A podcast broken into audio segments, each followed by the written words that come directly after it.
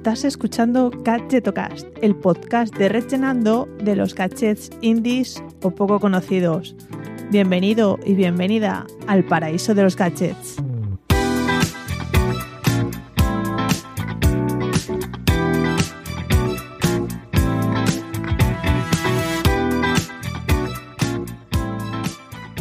Hola, ¿qué tal? Soy Chus Narro y te doy la bienvenida a Gadgetocast, el podcast de los gadgets indies o poco conocidos. Yo soy Chus Narro y esta semana vuelvo con mucha fuerza porque sé que me habéis echado mucho de menos, porque la semana pasada no publiqué, pero bueno, eh, siempre está bien tomarse un descanso de vez en cuando.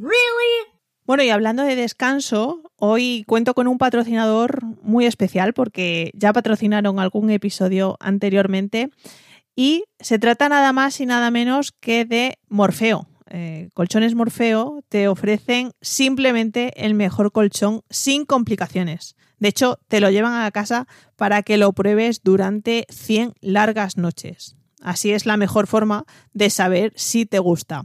Es cómodo y sencillo. Vamos, ¿a qué esperas para tener la noche perfecta con Morfeo? Y es que Colchón Morfeo es el colchón de los soñadores. Ah, y si te das prisa, tienes un cupón de descuento de 100 eurazos por la compra del colchón. Simplemente tienes que aplicar el código RED100, R-E-D 100. Te dejaré de todas formas todo esto con el enlace en las notas del episodio. Gracias a Morfeo por confiar en Gadgetocast.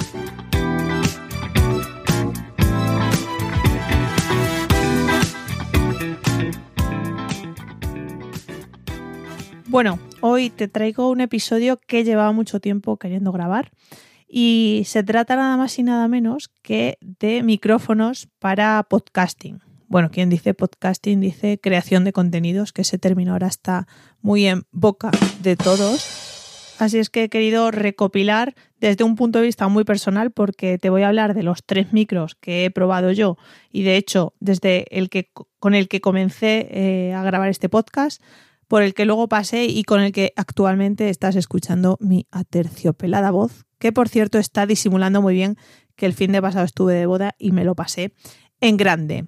Dicho lo cual, eh, antes que nada, como siempre, tengo que recordarte que cada domingo envío una newsletter que se llama Gadget Mail y en la que selecciono pues eh, distintos accesorios, dispositivos, gadgets y cacharritos que molan muchísimo.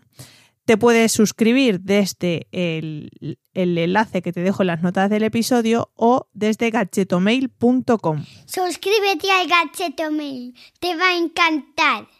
Bueno, y ahora sí, em, he querido titular o resumir este episodio como el bueno, el caro y el malo. La comparativa definitiva de micrófonos para podcasting.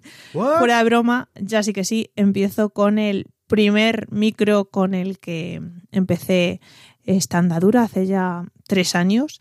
Y em, bueno, se trata del Talius Sazuki, ¿vale? Que parece un coche, pero es un micro bastante barato. Eh, creo recordar que fueron 25 euros. Ya no está disponible, aunque bueno, si buscas en Amazon micrófono USB, eh, pues por ese precio puedes tener algunos similares, supongo, a la calidad de ese con el que empecé. Es un micro bastante ligero y de hecho lo mejor es que tiene un conector USB que va enchufado directamente al ordenador y no necesitas ningún software ni, o ningún programa aparte.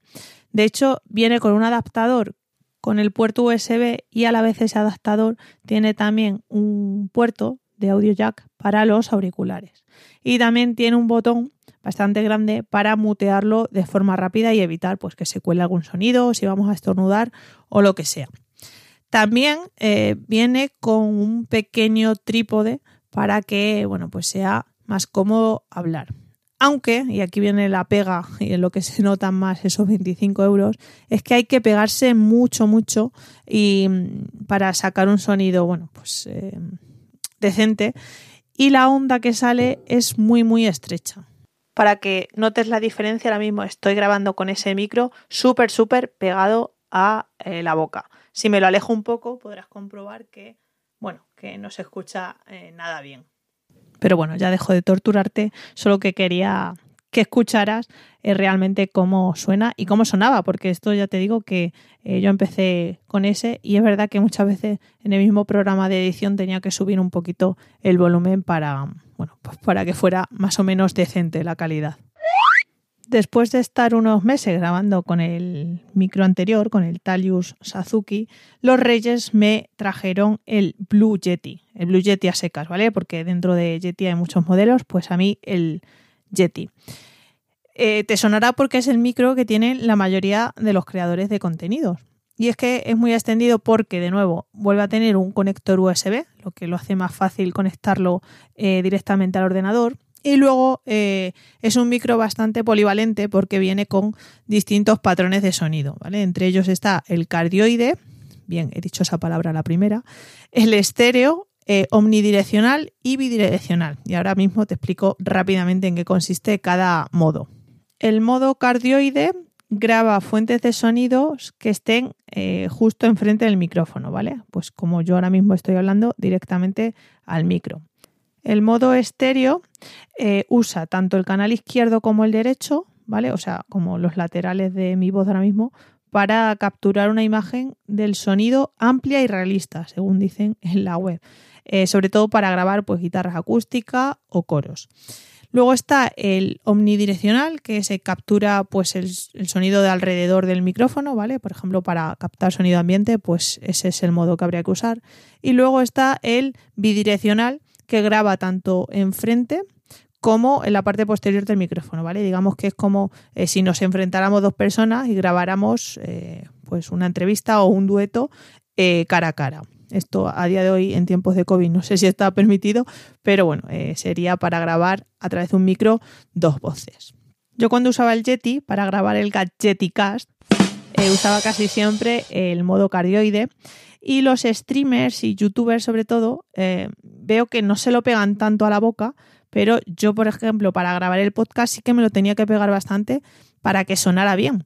Entonces, bueno, eh, es algo que, que, yo he intentado grabar el podcast alejándome mucho el micrófono y ya os digo que la calidad no era para nada la, la esperada para emitirlo en un podcast. Luego también tiene el propio cuerpo del micro una ruleta de volumen, sobre todo para, para regular el volumen que entra por los auriculares, porque también se, tiene una entrada de, de jack para en la parte inferior para conectar los auriculares y también de ganancia, ¿vale? Para regular pues más o menos eh, ganancia. Luego, eh, ya de peso, pues si te gusta lo que viene siendo el fitness, pues está muy bien porque pesa solamente el pie eh, un kilo y el micrófono solo 550 gramos. Yo solía usarlo, bueno, y, y actualmente con el que grabo lo tengo con un, eh, con un soporte que va ajustado a la mesa, ¿vale? Para evitar pues andar con el pie de aquí para allá. Entonces, de esta forma es como un brazo articulado que lo pliego y lo despliego cuando quiero grabar.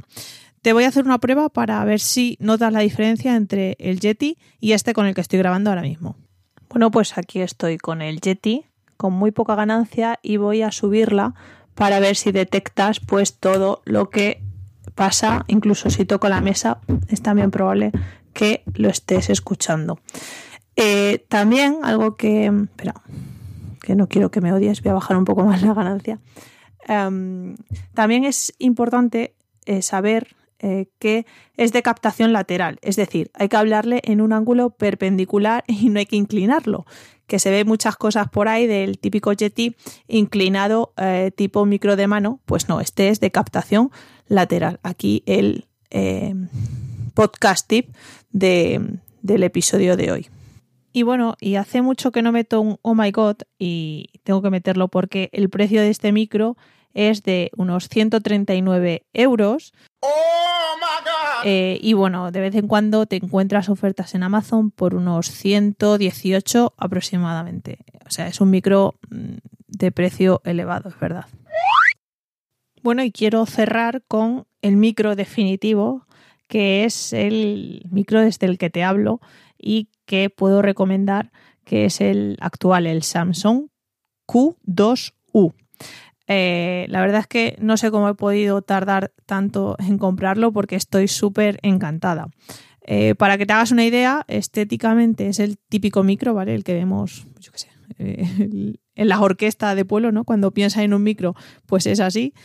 También es dinámico y solo recoge el sonido cuando hablo direccionalmente a él, como estoy grabando ahora. Si giro la cabeza lateral, se escucharía así.